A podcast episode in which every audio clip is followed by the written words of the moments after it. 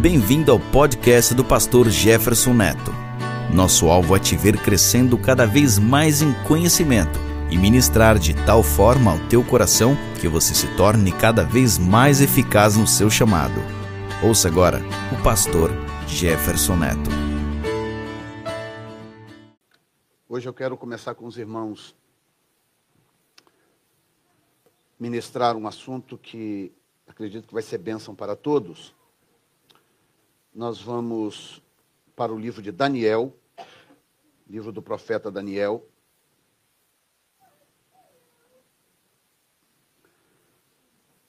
Nós vamos ler um versículo. Esse versículo é uma espécie de base para essa série que eu quero compartilhar com os irmãos aqui, umas quatro ou cinco mensagens sobre esse assunto. Daniel capítulo 2, versículo 44. Senhor, nesta manhã nós nos colocamos diante de Ti, humilhados, quebrantados, porque quem somos nós para entender a Tua palavra sem a ajuda do Espírito Santo? Impossível conhecer esta palavra sem a interação do Senhor. Por favor, fale conosco. Ministra aos nossos corações, Senhor. Extraia aquilo que nós precisamos e nos abençoe, nos proteja, nos guarde, nos alimente com o poder da tua palavra. Em nome de Jesus. E você diz: Amém. Amém. Glória a Deus. Daniel capítulo 2, versículo 44. É o nosso texto áureo dessas mensagens. Mas, nos dias desses reis, o Deus do céu levantará um reino que não será jamais destruído. E esse reino não passará a outro povo, esmiuçará e consumirá todos esses reinos e será estabelecido para sempre. Você pode dizer glória a Deus? De que reino que, que Daniel estava falando? Do reino de Deus. Daniel pronunciou esta palavra, não.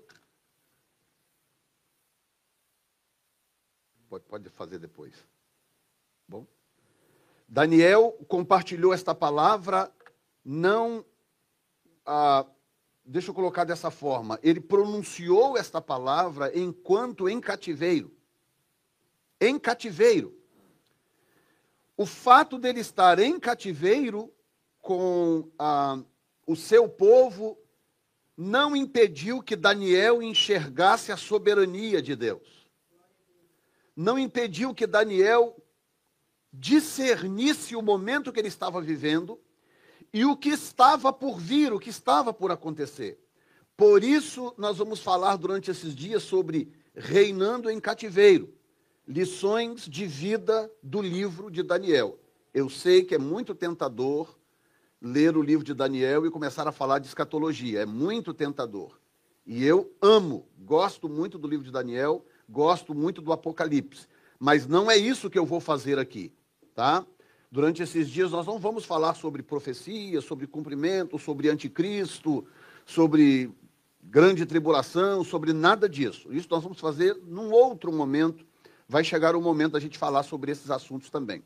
O que eu quero aqui durante essas ministrações é cumprir com algo que o Espírito Santo colocou no meu coração. Mostrar, primeiro, há um paralelo interessante entre, entre pessoas imigrantes e personagens da Bíblia como Daniel, José, Jacó e outros. Pessoas que, de alguma forma, foram expatriadas foram viver longe da sua terra por circunstâncias diversas. No caso de José, você sabe muito bem a história, inclusive está passando aí uma série na Record sobre, sobre isso, né?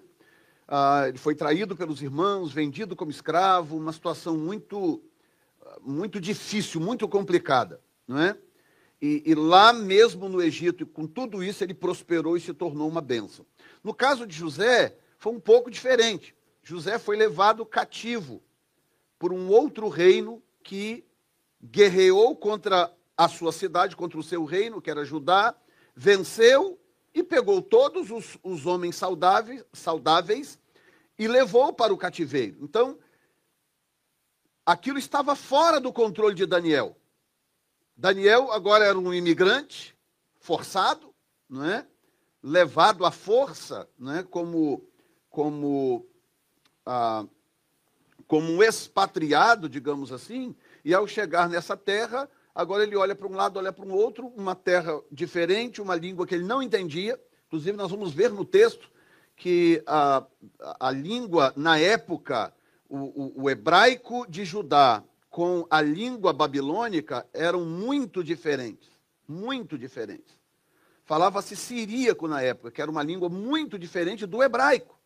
E ele vai para essa terra e de repente não entende a língua, era um lugar completamente diferente, um reino diferente, e coisas começam a acontecer à sua volta, e isso tudo serve para nós, serve para todos. Você não precisa necessariamente estar em condição imigratória para isso, mas para nós imigrantes, vocês vão ver que há paralelos muito fortes aqui que vão nos ajudar com ah, algumas questões. Então veja bem que no versículo 44 do capítulo 2, Daniel libera uma palavra. E esta palavra que, que Daniel libera é uma palavra baseada na soberania de Deus. Ele diz claramente para o rei, que era o cara mais poderoso da sua época, o cara que tinha acabado de vencer o reino de, de, de Daniel, tinha acabado de derrotar Judá, o cara que tinha levado todos eles cativos para a Babilônia. Ele vira para esse indivíduo e fala assim: não, isso, isso que o senhor está vendo aqui, tudo isso vai passar. O que está vindo aí é o reino de Deus, que é muito maior do que tudo isso. O reino de Deus vai prevalecer. Esse reino, o reino de Deus, em outras palavras, o senhor está achando que o, o seu reino é grande coisa? O que está vindo aí é muito maior. O reino de Deus é maior. Ele vai prevalecer e vai vencer tudo isso. Então, esse cara, esse indivíduo, Daniel, esse irmão chamado Daniel, ele tem muito a nos ensinar é o que a gente vai tentar aprender a partir de hoje. Então, a mensagem de hoje é aprendendo a ser parte da solução. Quantas pessoas que é muito fácil, eu diria que a maioria é composta de pessoas que conseguem enxergar o problema. Isso em todo lugar, na igreja, qualquer lugar. É, é muito fácil todo mundo perceber que aquela placa ali do meio tem uma mancha. Quem está vendo ali, que é no teto da igreja, Olha para cima aqui, uma placa branca, tem uma mancha no meio. Quem está vendo? Todo mundo está vendo? Essa é a parte fácil. A parte fácil, a, a, a, a maioria integra o grupo que consegue enxergar o problema. Isso não é um defeito, tá? Isso não é um pecado ou um defeito. Não, isso é o, isso é o normal. A maioria integra o grupo que enxerga o problema. E há uma minoria que, além do problema, também consegue sugerir a solução, consegue enxergar a solução. Então, uma coisa é eu olhar e falar: é, pastor, tem uma placa ali que está com a mancha, hein? Parece que tem uma. Parece que tem uma. Um leak, né? Como é que chama? Uma infiltração, né, pastor? É, realmente tem uma infiltração. É, só está percebendo, né, pastor, que tem uma, uma mancha redonda, né? É. Ela é um círculo, né, pastor? É. Ok, tá, tá, até aí está tudo bem. Ou seja, é o que a maioria faz, enxergar o problema. Todo mundo enxerga o problema. O problema está diante de todos. Mas alguns poucos vão dizer, pastor, como é que eu faço para poder ajudar a resolver esse problema? Pastor, eu tenho uma ideia. O que, que o senhor acha de pintar aquela placa também de preto? O que, que o senhor acha de trocar aquela placa ali, dar uma olhada lá em cima onde é que fica, onde é que está essa infiltração? Ou seja, uma minoria enxerga a solução, enquanto que a maioria só enxerga o problema. Tá? Então nós vamos aprender com Daniel como ser parte da solução. Como que, como que Deus pode me usar? Deixa eu colocar desta forma. Quando eu me proponho a ser parte da solução, eu estou ampliando o leque para Deus me usar.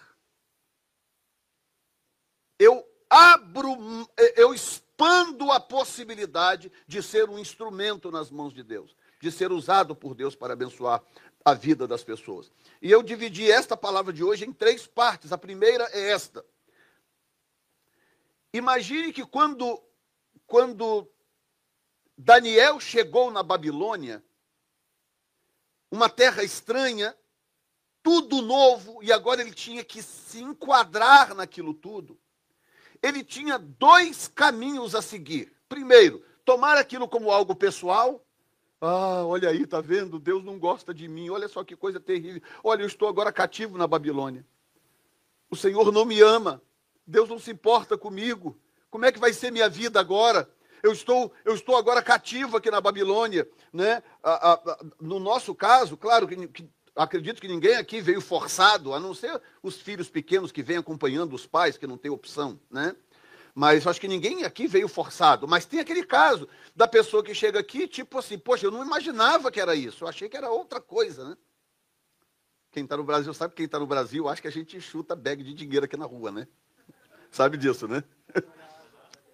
É, chacoalha uma árvore assim, cai aquele monte de notinha verde, né?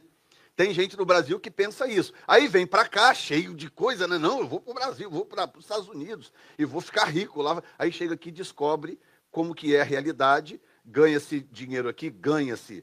Aí tem aquele lema, né? Você leva o ouro, mas deixa o couro, né? Leva o ouro, mas deixa o couro. Então você tem que trabalhar muito, você prospera? Prospera. E eu costumo dizer o seguinte: quando as pessoas sempre me perguntam, ah, o que, que você acha? Estou pensando em ir para os Estados Unidos e tal. Eu tenho uma frase mágica. Eu digo o seguinte: Estados Unidos não é lugar para gente preguiçosa.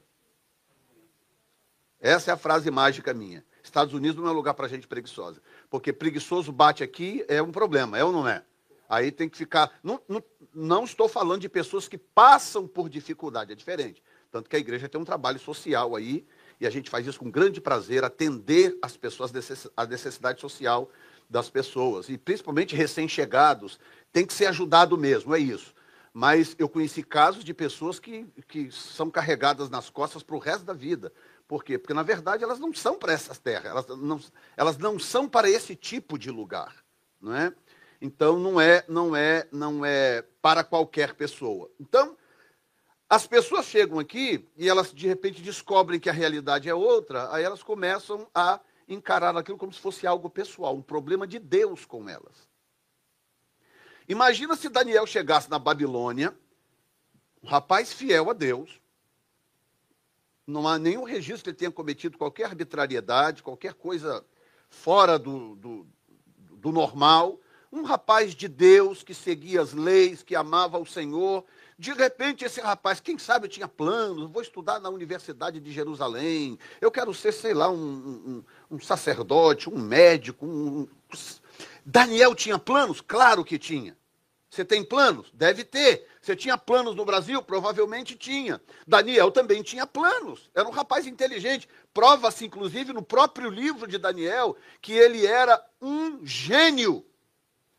Daniel era um grande gênio, um rapaz de uma inteligência espetacular, um, um coeficiente de inteligência maravilhoso. O cara era tremendo, tanto que ele chegou na Babilônia anos depois, ele tava, ele, ele botou a Babilônia no bolso.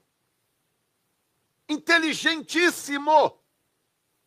Ele tinha planos? Tinha. E de repente aquele rapaz, agora com a idade aí dos seus 20 e, pouco, 20 e poucos anos de idade, alguns dizem entre 19 a 25 anos de idade, não dá para ser preciso, porque o, o, texto não dá essa precisão. Mas vamos dizer que ele chegou lá com 20, 20 e poucos anos de idade na Babilônia. Esse rapaz tinha planos em Jerusalém, esse rapaz tinha planos na sua terra, planos com seus familiares. Certamente alguns dos seus familiares foram mortos. Alguns foram levados cativos, outros não, porque Nabucodonosor não era bobo. Ele levava cativos só os inteligentes e os saudáveis e os novos. Ele deixava para trás os doentes e os velhos. Então, quando Daniel é levado, provavelmente ficou lá para trás o avô, talvez o pai, fica, e aí o rapaz é levado, e aí os seus planos são todos, ah, todos caducam tudo que Daniel planejou até aquele momento, a partir daquele momento estava caducado. Aí o que, que acontece? Ele tem dois caminhos. Primeiro é tomar aquilo como algo pessoal. Deus não gosta de mim. Olha o que, que Deus fez comigo. Olha o que, que Deus permitiu comigo. Olha o que, que Deus deixou o diabo fazer. Então, a primeira coisa é: nem sempre o problema é você. Você sabia? Agora vai uma, uma informação aqui importante. Você sabia que tanto a autocomiseração quanto esse espírito de vitimismo, ele é, de certa forma, fomentado por um orgulho enrustido? Que para você poder ter um vitimismo, você precisa antes achar que você é o centro de todos os problemas. Tudo gira em torno de você. O, o problema, ou seja, o, o universo conspira contra você. Entendeu? Aí vem o coronavírus, uma pandemia mundial, mas a pessoa fica ali aborrecida com Deus porque, deixa, porque aconteceu com ela. Sendo que o mundo inteiro está de pernas para o ar com uma pandemia. Economias ah, de países quebradas, a economia mundial em frangalhos. Quando que você imaginava? Eu estou aqui há 21 anos, fazer 21 anos agora em janeiro. Quando que eu imaginava que, que, que haveria shortage de alimento, né? haveria a falta de alimentos em algumas gôndolas de supermercado. E nós não estamos falando de tempestade de neve, de nada disso.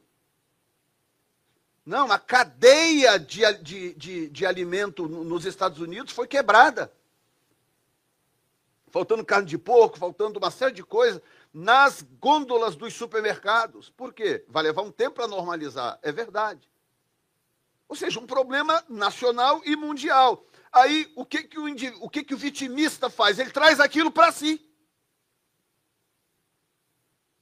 Como se o problema fosse ele. Ou como se Deus estivesse fazendo aquilo com ele, ou por causa dele. Então, nem sempre o problema é você. Aprenda a entender o contexto e onde você se encaixa. O que, que Daniel fez? Daniel parou, ok, cheguei, Babilônia, ok. Ok, o pessoal falando uma língua que ele não entendia, ele parou, Ok, respira fundo e agora vamos discernir o que está acontecendo. Você não é o centro do universo, eu não sou o centro do universo. Deus tem mais coisas para se preocupar. E é por isso que a Bíblia diz que sem fé é o quê? É mais ou menos difícil assim. Hã? Impossível. Sem fé é impossível. Por quê? Porque Deus não vai explicar as coisas para gente, tudo para gente. Ele não vai. A vida é muito mais complexa. Os planos de Deus são muito mais complexos do que a nossa mente, do que o nosso cérebro consegue compreender. Não tem como ele explicar tudo para nós. Então, é o seguinte, ó, para não te aborrecer, é o seguinte, eu, eu vou permitir uma pandemia aí mundial, é um vírus aí que vai pegar o mundo inteiro, mas eu não quero te aborrecer, então eu vou explicar para você tudo que vai acontecer. E a pessoa, se Deus fosse fazer isso com cada criatura do planeta Terra? Porque o, o, os planos de Deus são muito mais abrangentes, os planos de Deus são muito mais, muito mais ah, ah, as intenções de Deus são muito mais abrangentes. Deus faz coisas que a nossa razão não consegue compreender. É como pedir para o Lucas entender tudo que o pai dele faz. Por que, que o pai dele some a noite inteira, fica fora de casa? Por quê? Por que, que o pai dele dorme durante o dia? Como que, como que o pai dele compra as coisas que compra? Da onde vem o dinheiro? Já pensou se ele for sentar com o Lucas e explicar tudo? Não, meu filho, vem cá, é o seguinte. Papai faz isso, trabalha aqui, não sei o quê. Todo... Não, não é mais fácil o Lucas confiar que está tudo bem, que o pai dele está cuidando das coisas? Sim ou não? É muito mais fácil. Porque a abrangência de Deus, não há como eu e você compreender a abrangência de Deus a razão do porquê Deus faz o que faz. Se você começar a trazer tudo para você como se fosse algo pessoal, como se fosse de Deus com você, isso vai ser um problema. Então aprenda a entender o contexto e onde você se encaixa. Entenda o contexto. O que está acontecendo com você pode ser parte de um contexto maior. Procure entender o contexto. Porque se você discernir o contexto, o que, que acontece? O diabo não vai usar isso contra você. Tanto que quando o rei vem para Daniel, fala assim: escuta, interprete isso aí para mim. Daniel vai interpretar. Daniel era cativo. Cativo. na Babilônia. Estava ali como subordinado do rei. O rei era o cara mais poderoso do mundo. Era para Daniel ter se intimidado. Era para Daniel ter olhado para aquilo e falar: caramba, eu não vou falar isso aqui não, porque vai dar problema. vai dar problema. Pois Daniel não quis nem saber, nem saber. Falou, majestade, é o seguinte, vai acontecer isso, isso, isso. E outra coisa, está vindo um reino aí que é maior do que tudo, hein? Vai dominar isso tudo aqui, vai crescer e, não, ele não pode ser destruído. É um reino maior do que o teu. Está escrito no texto. Daniel diz: virá depois de ti um reino maior do que o teu. Aí eu fico imaginando o rei olhando, falando, mas que, que camarada hã? petulante, né? Que sujeito petulante. Que que ele tá, quem que ele acha que é? Escute bem, você pode estar cativo de algo, de uma situação por um tempo. É possível. Isso acontece com as pessoas. Circunstâncias nos põem em certos lugares onde nós não gostaríamos de estar. Mas o fato de você estar cativo de algo por um tempo não significa que a sua fé tem que estar cativa daquilo também.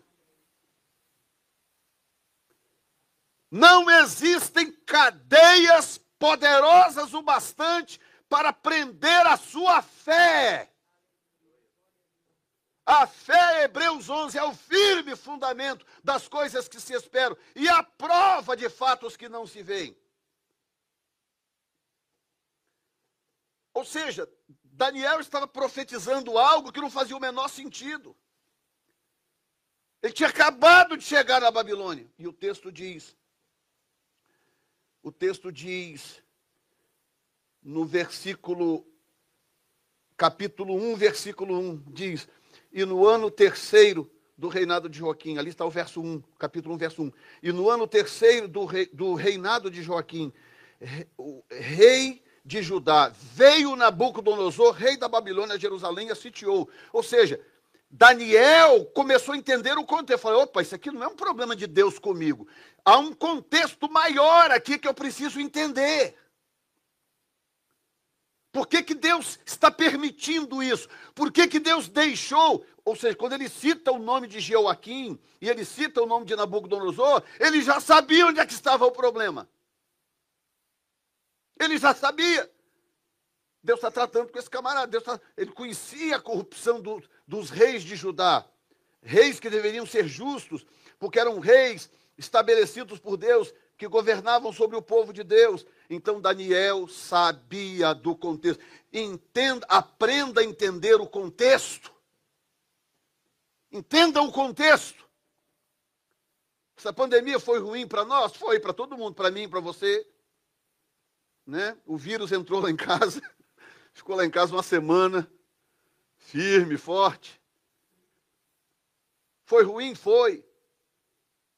Talvez você né, Perdeu o trabalho, perdeu o recurso, perdeu isso, perdeu aquilo.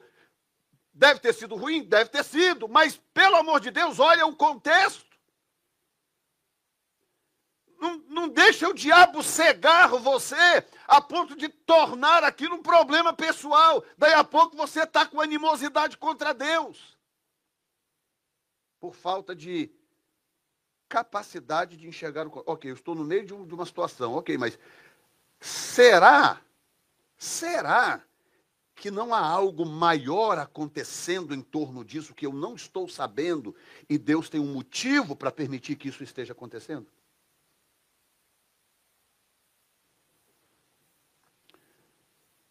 E aí, número dois, o fato de estarmos numa correnteza não significa abandono divino. Sabe como que eles deportavam o povo naquela época? Não tinha avião, não tinha trem, Ok, todo mundo aqui para a estação de Framingham, entra nesse trem que vocês vão ser deportados para o Havaí. O Havaí é bom, né? O Havaí é bom. Não tinha nada disso, não. Sabe como que era? Bom, a Babilônia, você sabe onde era, né? A Babilônia era onde hoje é o Iraque. Se puder, coloca. Não, não, não dá. É. A Babilônia era onde hoje é o Iraque, né? E Israel era no sul de Judá. no sul de Israel, Judá era onde é hoje o sul de Israel. Então, você imagina que, que Judá está aqui, o Iraque está aqui. E eles tinham que viajar aquilo a pé. Os soldados, os governantes, todo mundo em, em lombo de cavalos de raça, mas o povo cativo, todo mundo com as mãos amarradas, em filas enormes, andando pelo deserto por semanas. De repente, Daniel olha e Daniel se vê numa correnteza. Sabe quando você cai numa correnteza de um rio? cai numa correnteza do rio. Ok, você agora é parte da correnteza. A correnteza agora leva você para onde ela quer. Ok, mas o que, que eu aprendo com isso? O fato de estarmos nessa correnteza, ou numa correnteza qualquer, não significa abandono de Deus, abandono divino. Ah, Deus não me ama mais, olha aí, está vendo? Olha o que, que Deus permitiu. É, olha, peguei o vírus, quase morri, mas morreu? Não. E até quem morreu, se morreu salvo, está melhor do que nós. Sim ou não? Quem morreu salvo está melhor do que nós, horas. Ou seja, se eu fui pego numa determinada situação, se eu estou envolvido numa certa conjuntura, eu tenho que parar com essa história de começar a trazer tudo para o lado pessoal. Tudo para o lado pessoal. Porque, de novo, oh, rapaz, vou ter que contratar esse Rúlio tempo integral, não vai ter jeito.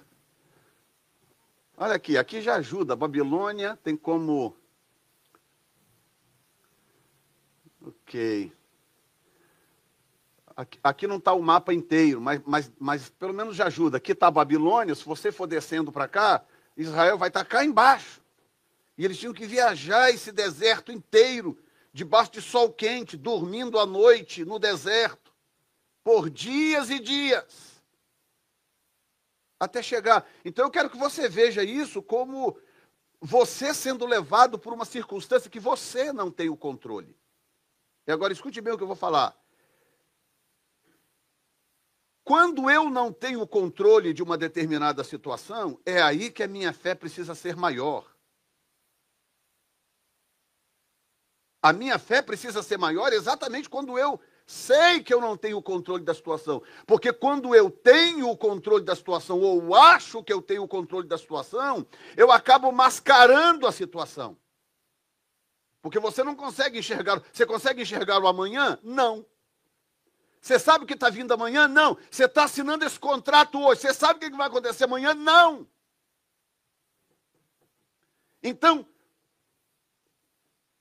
eu ouso até dizer que quando eu sei que eu não tenho controle, eu posso estar numa situação melhor do que quando eu acho que eu tenho controle.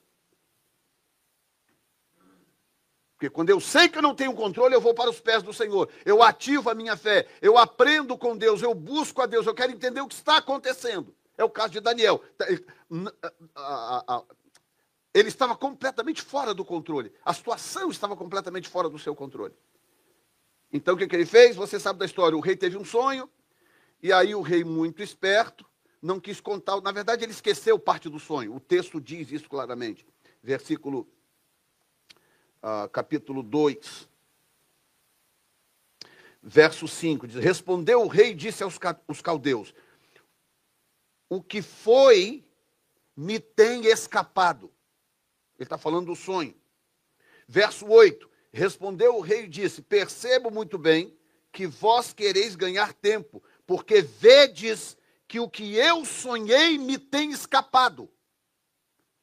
Mas isso é um assunto para a próxima mensagem. Como que Deus esconde da memória de Nabucodonosor parte do sonho, porque Deus não queria que os seus sátrapas, os seus ah, ah, sábios e tal, manipulassem o rei, porque era o que acontecia naquela época, constantemente, todo dia, toda hora. Tá? Isso acontecia normal, normal. Os caras eram, a maior parte deles eram parasitas, eram, eram, eram falsos magos. Tinham magos de verdade, pessoas pactuadas com Satanás. Não vê no Egito? do, no caso de Moisés, que os caras conseguem, conseguem transformar também varas em cobras. À semelhança do que Moisés fez. Nós sabemos que a vara de Moisés virou uma serpente por, pelo poder de Deus. Mas como que os magos conseguiram fazer aquilo? Pelo poder de Satanás. Claro. Mas não eram todos que tinham esse nível de envolvimento com, com satanismo ou com magia negra. Muitos eram, eram era balela, enganadores, charlatões. O rei sabia. Como o rei não lembrou do sonho integralmente, ele sabia que o sonho era muito importante. Ele falou: Não, não, eu quero que vocês me contem o sonho primeiro. Aí, meu filho já viu, né? O que, que Daniel fez? Daniel foi para o joelho, botou o joelho no chão e orou a Deus: Senhor, tem misericórdia. Porque o rei tinha mandado matar todos os encantadores, todos os, os mágicos, todos os bruxos do, do, do, da Babilônia. Mandou matar, ele ficou tão irado que ele mandou matar. Daniel pediu: Não, me dá um tempo, me dá um tempo que eu vou orar a Deus. Falou: Senhor, tem misericórdia de mim. Ou seja, Daniel sabia que ele não estava no controle? Sim ou não? Sim ou não? Vamos lá, gente, sim ou não? Sim, ele sabia. Ou seja, tipo assim, danou-se, agora eu vou morrer junto com esse povo, porque o rei mandou matar todos os sábios do Egito. Daniel, Misael, Ananias e Azarias, que era Sadraque, Mesaque e Abednego, estavam no grupo. Eles iam morrer. Ah, se Daniel fosse, tivesse cheio de empáfia, cheio de coisa, não, deixa comigo que eu resolvo isso aí. Teria se dado mal. Não, ele sabia que ele não estava no controle. A correnteza era maior do que ele. Daniel se encontrou numa circunstância que ele sabia: isso aqui não dá para levar no peito. Eu preciso de Deus. Eu preciso de Deus. E aí foi para o joelho, clamou: Senhor, tem misericórdia. E o texto diz que ele compartilhou o assunto. Ele compartilhou o assunto com seus amigos. Ah, verso 17, capítulo 2, versículo 17. Então Daniel foi para sua casa e fez saber o caso a Ananias, Misael e Azarias. Compartilhou com seus amigos: Olha, me ajudem, entre em oração comigo, me ajudem em intercessão. Precisamos que Deus nos diga algo. E aí foi orar, dormiu de noite. Deus deu o mesmo sonho para Daniel o mesmo sonho que Nabucodonosor tinha sonhado, Deus deu para Daniel. Aí Daniel no dia seguinte está cheio de marra, cheio de autoridade. Por quê? Porque Deus tinha falado com ele. Ah, gente, se as pessoas entendessem só isso que eu estou dizendo. Sabe Salmo 40, verso 1? Esperei com paciência no Senhor, e ele se inclinou para mim e ouviu o meu clamor. Três coisas desse texto. Esperei com Esperei com paciência. Tem algo mais difícil do que isso?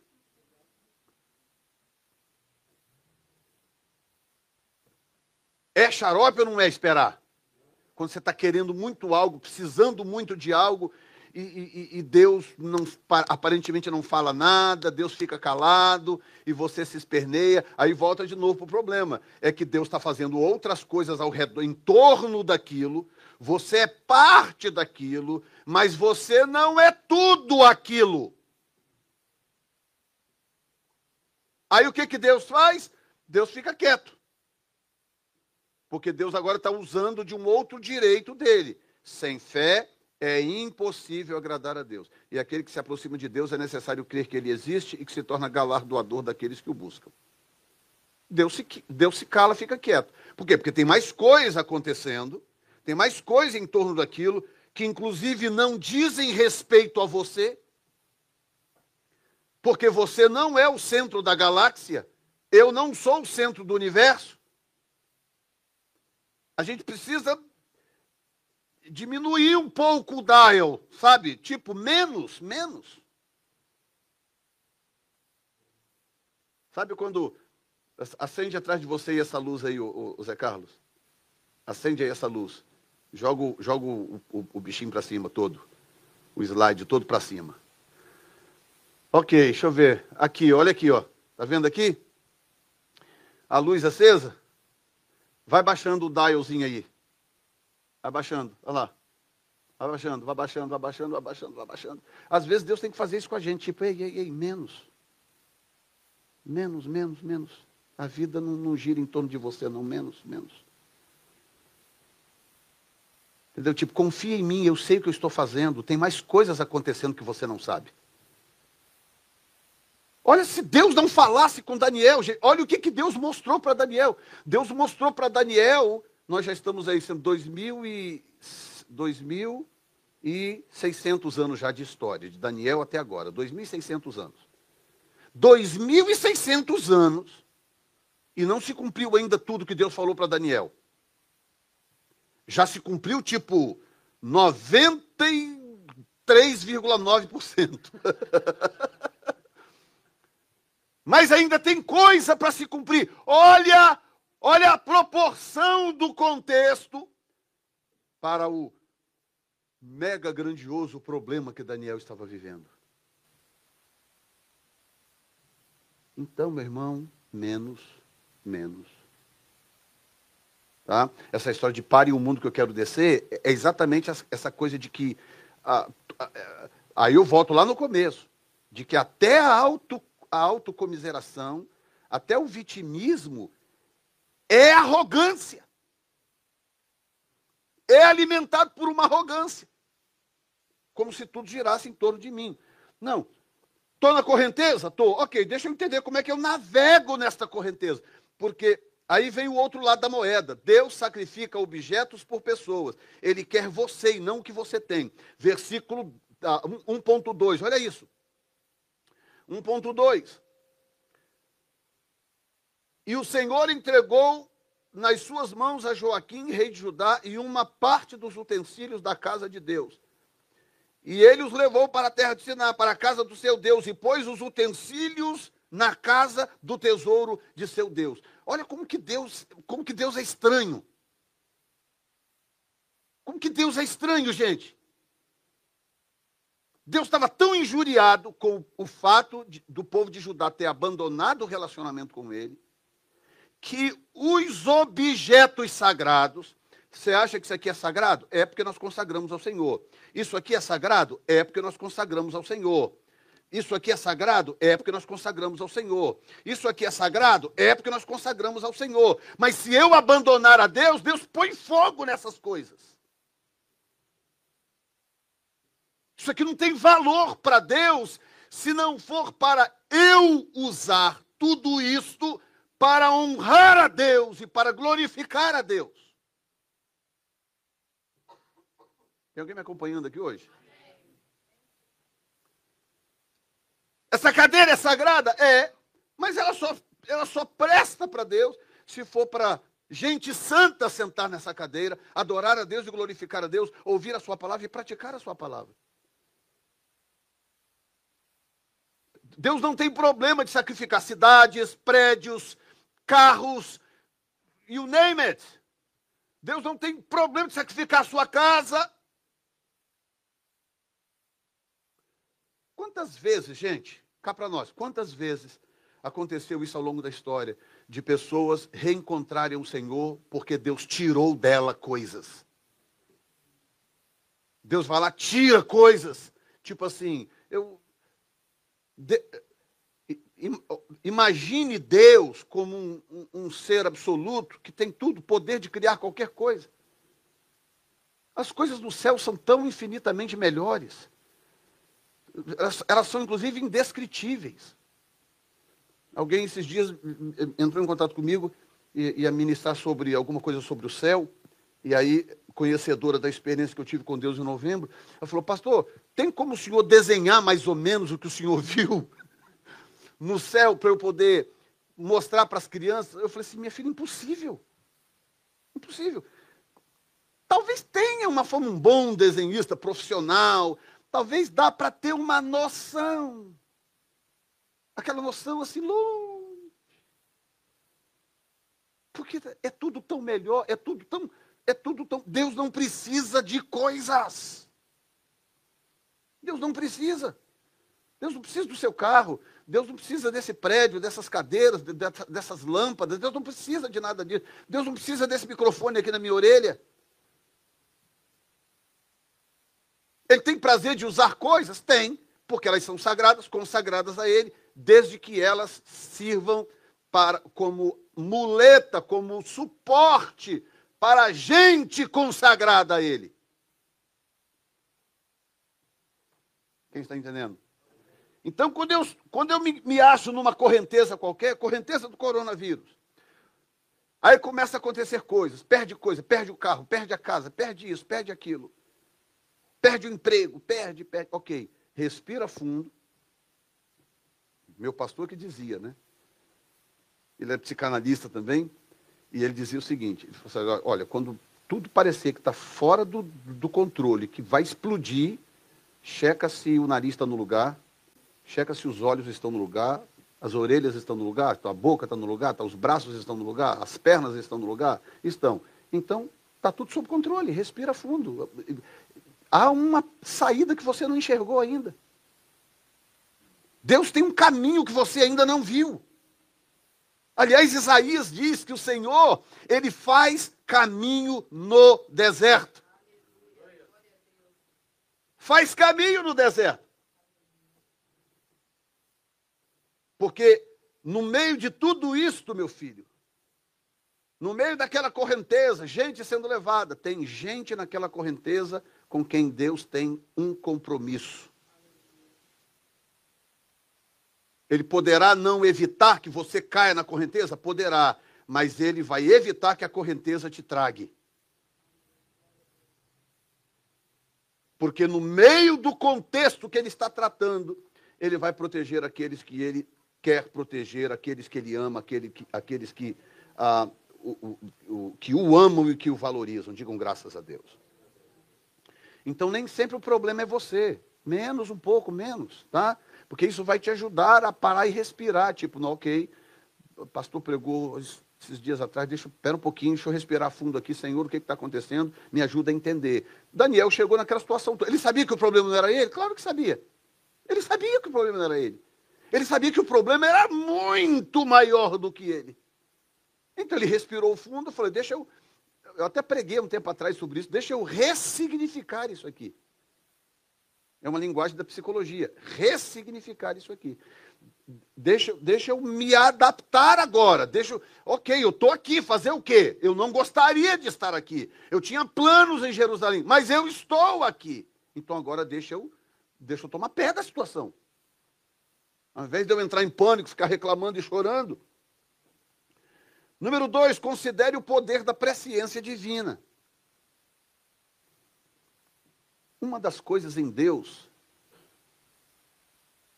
que talvez seja uma das mais extraordinárias em Deus é a sua presciência. A presciência é uma parte da sua onisciência.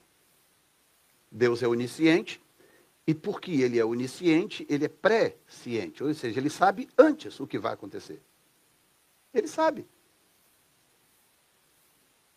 Ele sabe. Você tem noção do que vai acontecer o mês que vem?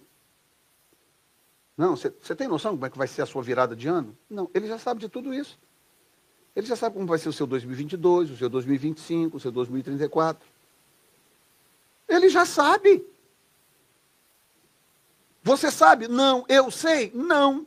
Então eu tenho que ser um tolo para bater boca, discutir com Deus, porque a coisa está indo numa direção que eu não estou entendendo.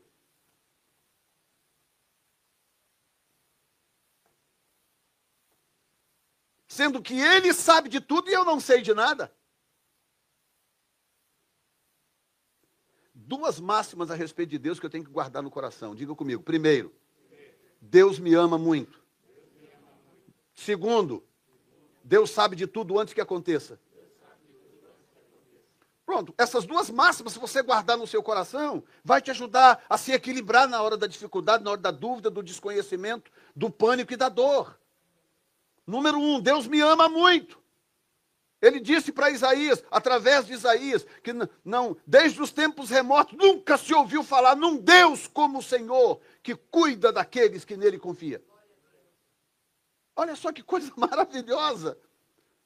Deus me ama muito. Número dois, Ele sabe das coisas antes que elas, antes, antes que elas aconteçam. O diabo sempre perde porque ele não é páreo para a presciência de Deus. Não é páreo. O diabo não sabe do amanhã, sabia disso? Sabe. O diabo é um ser criado, ele não é presciente, ele não é onisciente. Ele não sabe do dia de amanhã. Por que, que ele se deu mal no caso de José? Você já viu o diabo se ferrar mais do que no caso de José? Mas como se deu mal? Por quê? Porque ele não é presciente. Se ele suspeitasse, falando, não, Deus está tramando alguma coisa, eu estou tentando matar esse rapaz, Deus está com a trama aqui, que lá na frente ele vai colocar esse rapaz como governador do Egito. Você acha que ele teria tramado para vender José como escravo para os amalequitas?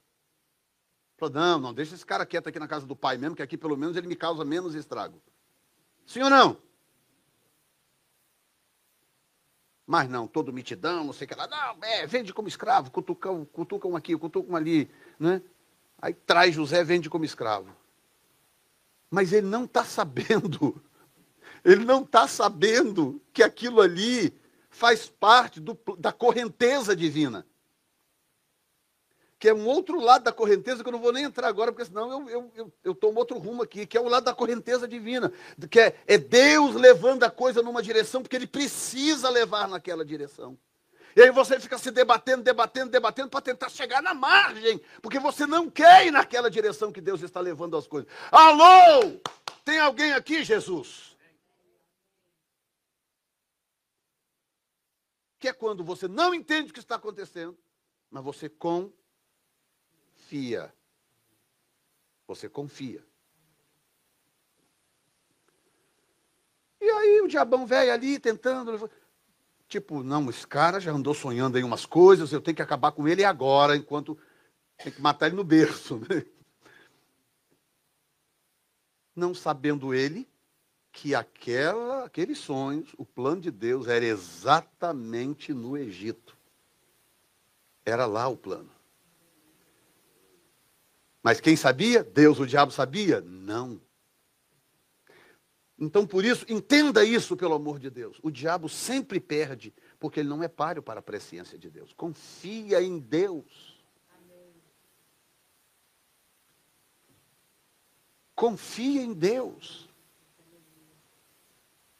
Se preciso for, peça a Ele fé. Sabe o caso do, do, do, do, camarada lá que o filho estava caía na água, caiu no fogo? Senhor Jesus falou assim: tudo é possível que crê. Você crê? Ah, Senhor, eu, tipo, mais ou menos, né? Mas, Senhor, me ajuda na minha incredulidade. Me ajuda na minha incredulidade. O cara admitiu, falou, Senhor, eu não estou lá muito firme, mas me ajuda. Porque crer pode ser uma atitude, é verdade. Tipo, não, eu, eu quer saber, eu, eu vou crer nesse negócio. Eu vou crer em Deus. Eu vou. Pode ser uma atitude. Tem, tem essa dimensão de fé que é uma atitude do seu coração. Mas tem uma outra dimensão de fé que é sobrenatural. Você precisa da ajuda do Espírito Santo para crer. Para isso você tem que pedir, você tem que orar. Você tem que falar, Senhor, por favor, me ajuda a crer.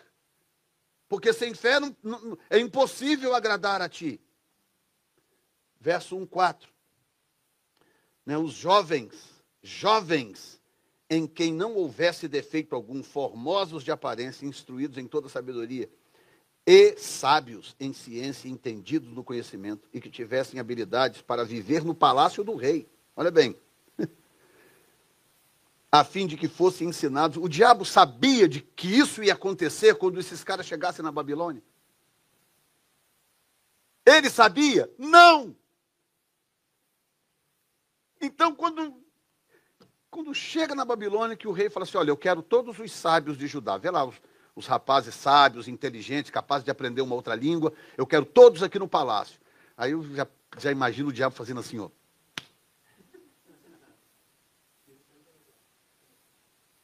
Tipo, ai, ai, ai, ai, ai, tem alguma coisa aí que eu não estou sabendo. Tá? O nosso Deus é bom, ele nos ama, ele sempre planeja o melhor. Digam graças a Deus.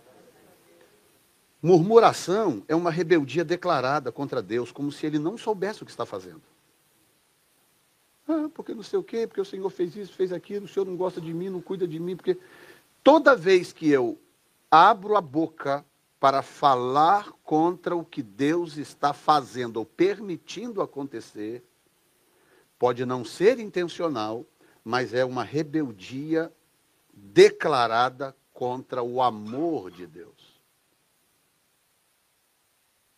Porque o, o que acontece conosco é o seguinte: se eu não entendo, então eu não consigo lidar com aquilo. Isso não é verdade, isso é uma mentira do diabo. É uma mentira do diabo. Tem muita coisa que a gente não entende como que aquilo acontece e a gente lida bem. Gravidez, por exemplo, as mulheres que, que ela deu, deu à luz agora, esse, foi você? Não, foi, cadê, cadê a minha? Não está aqui hoje, né? Mulheres que deram à luz aí. Você sabe exatamente como que a coisa acontece? Vai lá o espermatozoide, fecunda o óvulo, como que tudo aquilo acontece? Como que uma célula vira dois braços, duas pernas, dois olhos, duas orelhas, um cérebro, coração, fígado, rim, pâncreas. Você sabe exatamente como que aquilo acontece? Não, mas, mas porque você não sabe, você entra em pânico? Ou seja, é uma mentira do diabo de que porque você não entende o processo, então você não pode lidar com aquilo. Isso é uma mentira do diabo. Isso é o diabo tentando levar a gente no bico. Eu não preciso entender o processo inteiro. Não preciso. Eu preciso confiar. Eu preciso confiar no dono da vida. O Senhor é o dono da vida. E ele sabe o porquê das coisas. Algumas eu vou entender depois, sim, outras eu só vou entender na eternidade. Nosso grau de compreensão na eternidade vai ser uma, uma coisa espetacular. Não tem nada a ver com essa com essa realidade daqui. Porque aqui a nossa mentezinha precisa de um cérebro. O nosso cérebro é extraordinário. Extraordinário. Não existe ainda uma máquina capaz de fazer o que faz o cérebro. Com toda a tecnologia, com todo o avanço, não existe. O cérebro é um negócio espetacular, mas comparado com a dimensão espiritual, é uma ervilha. Eu tentar entender tudo de Deus e tudo da vida e por que as coisas são como são, com esse cérebrozinho aqui é uma coisa impressionante. Terceiro lugar, tempo para Deus é importante. Olha só o verso 5. Diz assim: E o rei lhes determinou a ração de cada dia, da porção do manjar do rei e do vinho que ele bebia, e que assim fossem criados por três anos, para que no fim deles pudessem estar diante do rei. Tempo para Deus é importante. Jamais tente apressar a Deus. O resultado te trará sofrimento. Tem um texto em, em Eclesiastes, que eu não lembro agora a referência, mas diz assim: aquele que romper uma cerca, uma cobra o morderá. O sábio Salomão. Aquele que romper uma cerca, um muro, uma cobra o morderá. Dizendo mais ou menos o seguinte: os limites, eles existem por uma razão. Há uma razão para limites. O Senhor fala através de falando com Jó, o Senhor diz assim: quando Jó está naquele sofrimento todo, naquele lamento todo, aí fala ele faz, fala Bildade, fala uh, Temás, fala lá os, os, amigos, os amigos da onça de Jó. Aí, aí de repente vem Deus e fala assim: ok, senta aí que agora eu vou falar, eu vou perguntar e você me responde. Porque Jó estava naquela coisa, né? tipo, tadinho de mim, olha que situação que eu estou, né? Por que, que tudo isso me sobreveio, né? Eu amaldiçoo o dia que eu nasci, não sei o que e tal, aquela coisa de Jó. Que, quem somos nós na fila do pão para julgar Jó, né? Não é verdade? Que nós, nós não aguentaríamos um milímetro daquilo. Mas aí vem Deus, fala assim, ok, senta aí, que agora eu pergunto e você responde. Onde que tu estavas quando eu lancei os fundamentos da terra?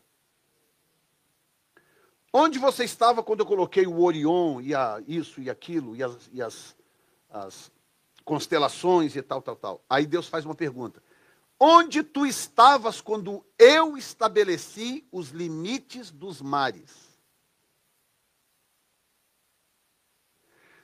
Por isso que o sábio diz: quem rompeu uma cerca, o que é uma cerca? Uma cerca é um limite. Você tem um terreno, aí tem lá uma cerca, que é o limite. Do lado de lá da cerca não te pertence. Então não pule a cerca. o que está depois da cerca não te pertence. É o limite. O muro é um limite, representa um limite. Quem rompe a cerca, cair num terreno baldio, num lugar onde não deve, uma cobra vai te morder. Que, que Deus está dizendo? Deus está dizendo, os limites são para o teu bem. Imagina se não tivesse limites dos mares. Agora, esses dias, eu estava vendo um, um, canal que eu acompanho de um, um, casal que viaja numa Kombi pelo Brasil, não sei quem já viu isso. Eles viajam pela Kombi no Brasil. E aí eles foram num lugar na Bahia, onde o mar está invadindo a cidade. O mar está indo, indo, indo, indo, já tentaram, já botaram já uma, uma muralha de concreto e tal, e o mar está indo. Imagina se isso acontecesse assim, geral, tipo, Deus falasse, ok, ah, vocês querem, vocês não querem limites, né? Porque a sociedade hoje é assim, né? Ninguém quer limite para nada. Fala em limite hoje é uma aberração. O politicamente correto hoje é deixa fazer o que quer fazer. Toda forma de amor é, é, é, é, é aceitável, né? Não, o que é isso? Não, toda forma de amor é, viável. Então ninguém quer limite para nada. Homem quer ser mulher, mulher quer ser homem. E, e, aconteceu um absurdo no Brasil há, pouco tempo atrás. O cara virou mulher. É até difícil explicar. O, o cara, o cara transgênero virou mulher, né? Aí encontrou com uma mulher transgênero que virou homem. Se apaixonaram e casaram. Aí o que, que acontece?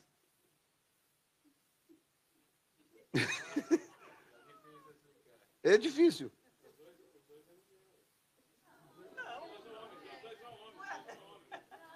A mulher, a mulher biológica que virou o homem, ficou grávida. É.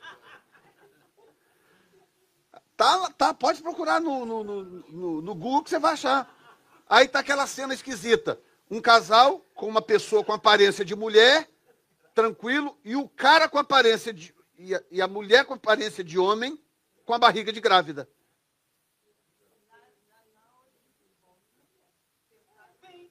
Entendeu? É, ué.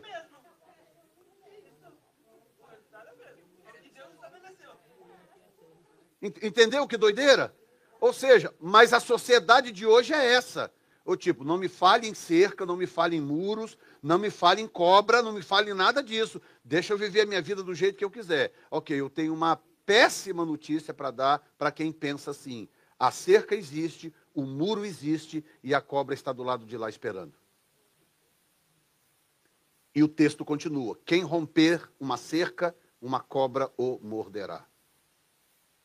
Quem está entendendo?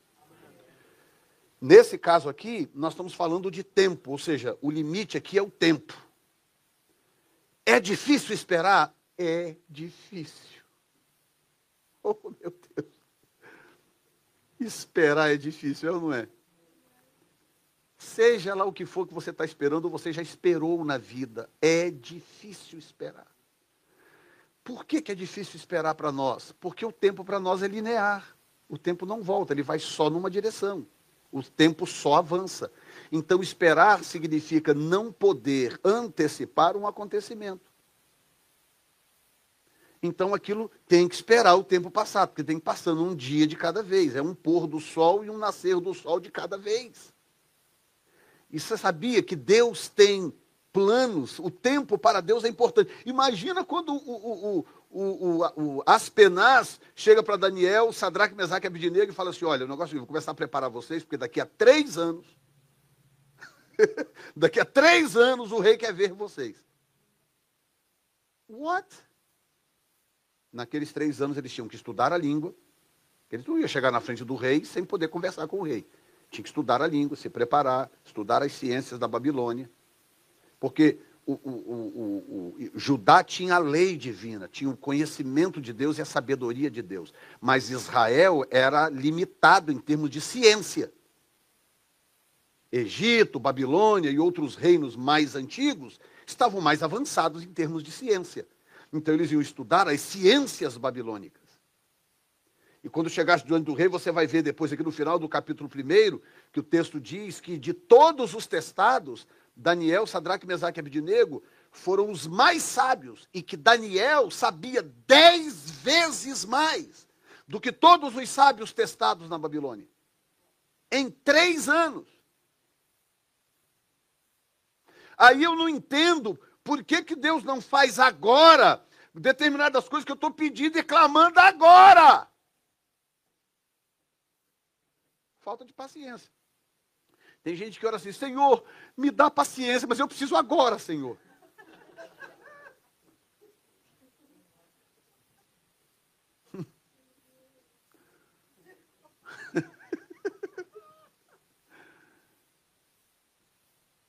Senhor, eu preciso de paciência. Tem um, um vídeo, acho que no, no, Instagram, tão engraçado, né? Uma, um casal, né? A mulher falou assim, não, eu e o meu esposo, nós, ah, nós estamos trabalhando a paciência, né? A gente é muito impaciente, nós estamos trabalhando a paciência e tal, e a gente decidiu não dormir brigado. Aí ela falou assim, já tem uma semana que a gente não dorme.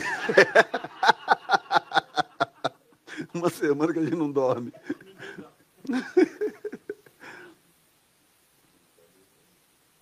Mas pensa comigo. O, o tempo, a, a maior prova de confiança chama tempo. Essa é a convicção pessoal que eu cheguei. Isso está escrito na Bíblia, assim, abertamente como eu estou falando? Não. Mas é a conclusão pessoal que eu cheguei. A melhor e a maior prova de fé e confiança em Deus chama-se tempo. Tempo é você esperar passar o tempo. Algumas vezes Deus diz para você quando acontece, no caso aqui, Daniel já sabia, daqui a três anos ainda. E aí, imagina, todo dia estuda e vai, e aquela língua que ele não entende. Não, está errada a pronúncia, corrige de novo, não sei o que lá, papapá. Estuda essa ciência, estuda aquela, e aquilo vai um dia, dois dias, três dias, quatro dias. Três anos. Três, e não podia ser antes. Mas quando, quando completaram os três anos que ele chegou diante do rei, o que, que o rei disse? Não, esse cara aqui ele sabe dez, dez, é dez vezes que o texto diz? Hã? Dez vezes mais. Olha aqui, e em toda a matéria de sabedoria, verso 20, capítulo 1, verso 20, e de inteligência, sobre que o rei lhes fez perguntas, os achou dez vezes mais doutos do que todos os magos ou astrólogos que havia entre todo o seu reino. Verso 21, e Daniel esteve e Daniel esteve até o primeiro ano do rei Dario. Ou seja, Daniel ficou naquela corte, caiu o rei, levantou o rei, caiu o rei, levantou o rei, e lá estava Daniel. Porque ele compreendeu, ele entendeu essa situação, isso não tem a ver só comigo, isso é Deus fazendo algo muito maior. Eu vou esperar em Deus. Será que isso será que Deus consegue curar você nesta manhã com esta palavra? Eu vou esperar em Deus, que o plano dele é muito maior. O plano de Deus é muito maior, diga glória a Deus. E eu termino dizendo: decida não se contaminar. Qual é o nome da série? Lições de vida do livro de Daniel. Decida não se contaminar. Não se contaminar é uma decisão pessoal. Daniel decidiu por si mesmo, capítulo 1, verso 8. Olha bem, Daniel assentou no seu coração não se contaminar com a porção do manjar do rei, nem com o vinho que ele bebia. Portanto, pediu ao chefe dos eunucos que lhe concedesse não se contaminar. Por que, que Daniel decidiu não participar daquilo? Porque aqueles alimentos eram consagrados aos deuses babilônicos não era só comida. Primeiro tinha a cultura, a cultura judaica, né? Kasher ou kosher, que eles só comem alimentos aprovados pela lei. Esse é um ponto. Mas tinha um outro ponto. Tudo aquilo que o rei consumia, tudo aquilo que era consumido no palácio era consagrado a demônios. Seria mais ou menos como pegar um, uma galinha no, na encruzilhada e levar para sua casa. Só porque está quentinha, está frio. Não, acabaram de colocar aqui. Pegar aquela galinha e levar para sua casa. Ele falou: não, não vou perder essa chance, né? Esse galeto. Já pensou? Era isso. Aí vem um outro ponto que eu já vou antecipar. Olha bem, não se submeta a decretos que não vêm de Deus. Daniel disse não ao decreto do rei. Olha isso aqui. Verso 5: e o rei lhes determinou a ração do dia. Você tem noção o que era dizer não por uma determinação, um decreto de um rei naquela época? Mas aí que vem, meu irmão. Alô? Aí que vem a palavra convicção. Convicção. Como é que tá, como é que anda o nível da sua convicção? Até que ponto você está disposto aí para defender a sua fé? Ou será que no, no primeiro aperto, no primeiro primeira pressão do diabo aí, você já cede porque você não quer ter problemas? A igreja de hoje não é como a igreja de antigamente, não se iluda. Sabe quem que hoje é igual à igreja do Novo Testamento? O Islã. O Islã hoje é igual à igreja do Novo Testamento. Porque a igreja do Novo Testamento estava disposta a morrer por Jesus. Eles não queriam nem saber, eles eram queimados vivos em praças. Eles eram jogados em jaulas de, de leões famintos. E não negavam a Cristo. A igreja de hoje é assim.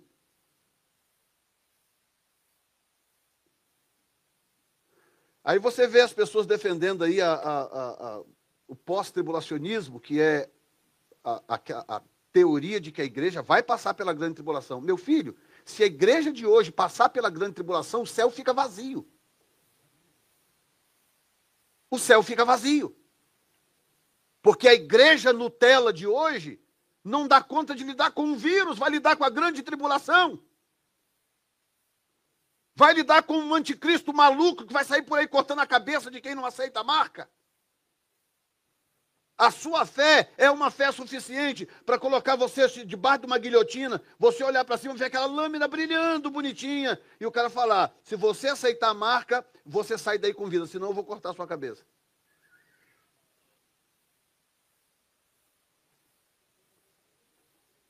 Quer saber? Guilhotina ainda é bom demais. Você sabe como que eles fazem no Oriente Médio? Eles cortam, tem criança aqui não, eles cortam eles cortam a cabeça do indivíduo com faca cega.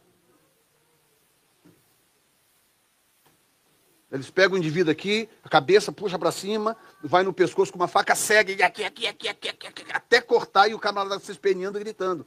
Eu te pergunto, se você tiver a chance de escapar disso, negando a Jesus e aceitando uma marca, você faria?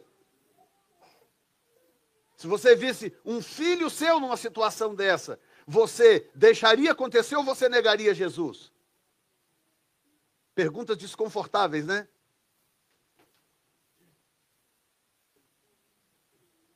Quem está me entendendo, irmãos? E eu termino dizendo: estratégias vêm de Deus. Não tenha medo de pedir ajuda a Ele. Esteja sempre atento ao movimento do favor. Coloque-se de pé agora.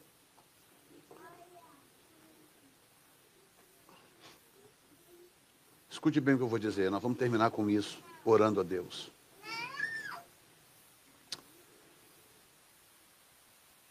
Existem situações que. Deixa eu colocar assim: existem situações para as quais você não encontra saída, a menos que você receba uma estratégia de Deus. Tá? Vocês estão me ouvindo, né? nós precisamos de estratégias de Deus em certas situações. Tem coisas do dia a dia que é normal.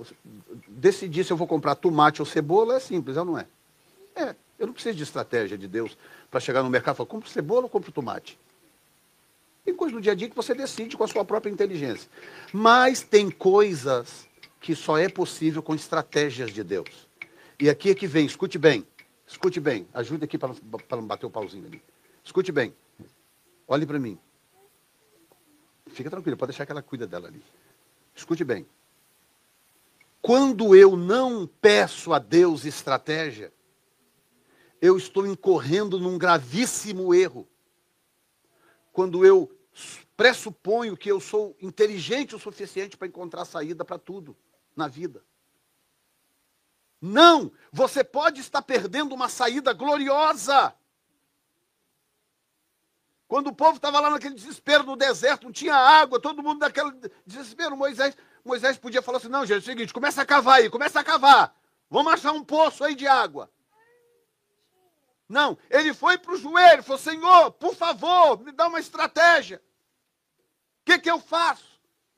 Aí Deus falou: vai lá, em tal lugar assim, assim, você vai ver que tem uma rocha lá. Quero que você pronuncie uma palavra contra essa rocha. Abra a boca e manda a rocha liberar água. Como que Moisés ia ter uma ideia dessa por si próprio? Moisés pegou o povo, os anciões foram lá, todos lá, e quando chegou lá, Moisés abriu a boca e pronunciou. Quando ele falou, a rocha, pá, trincou no meio, começa a sair água potável da rocha. Você está entendendo? Por que, que às vezes a gente não vê a, o milagre da rocha? Porque a gente não ora, a gente não clama, não pede a Deus. Levante as suas mãos para o alto agora e diga comigo: Senhor, eu me submeto à tua sabedoria, ao teu conhecimento, eu me submeto à tua soberania, à tua presciência, à tua onisciência. O Senhor sabe mais, o Senhor sabe melhor. Senhor, ativa a minha fé, ativa a minha fé, ativa a minha fé, me ensina a crer. E me mostra as estratégias que eu desconheço, me mostra as portas que eu não consigo ver com os meus olhos naturais. Diga assim: abra os meus olhos, me ensina a ver com os olhos espirituais, em nome de Jesus. Amém. Você pode dar um aplauso a Ele nesta manhã. Já que você foi abençoado por este podcast, compartilhe com alguém que também precise de uma palavra de encorajamento. Deus te abençoe.